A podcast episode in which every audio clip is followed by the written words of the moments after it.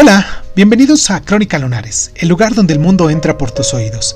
Yo soy Irving Sun y, en nuestra sección de hoy de Cuéntame un libro vamos a hablar de las afinidades selectivas de Johann Wolfgang von Goethe. Comenzamos.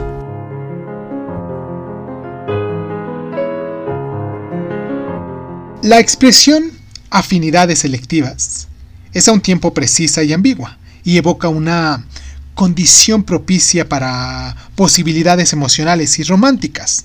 ¿No lo creen?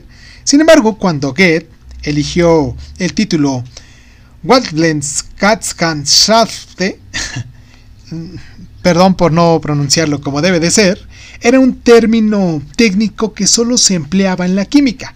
El hecho de que posteriormente adquiriera las connotaciones que ahora posee se debe en gran medida al impacto de esta elegantemente rigurosa novela.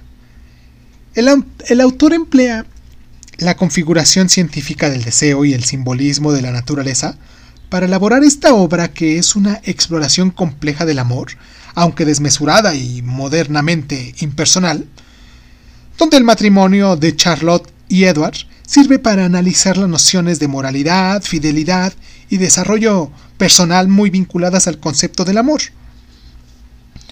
Cuando el matrimonio se ve de pronto interrumpido y desafiado por la aparición del capitán y de Otilie, la historia adquiere un matiz pastoral entre lo idílico e irreal y la novela se mueve en el caos irresistible del deseo durante el íntimo filtreo entre Charlotte y el capitán y la pasión abrasadora que surge entre Edward y Ottilie.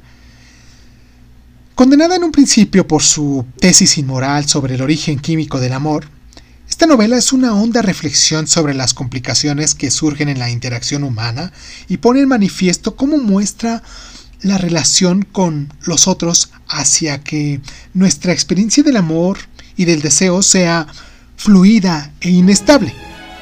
Del mismo modo que el amor no puede ser confiado ni encorsetado en el matrimonio, Tampoco el deseo puede limitarse a una única persona.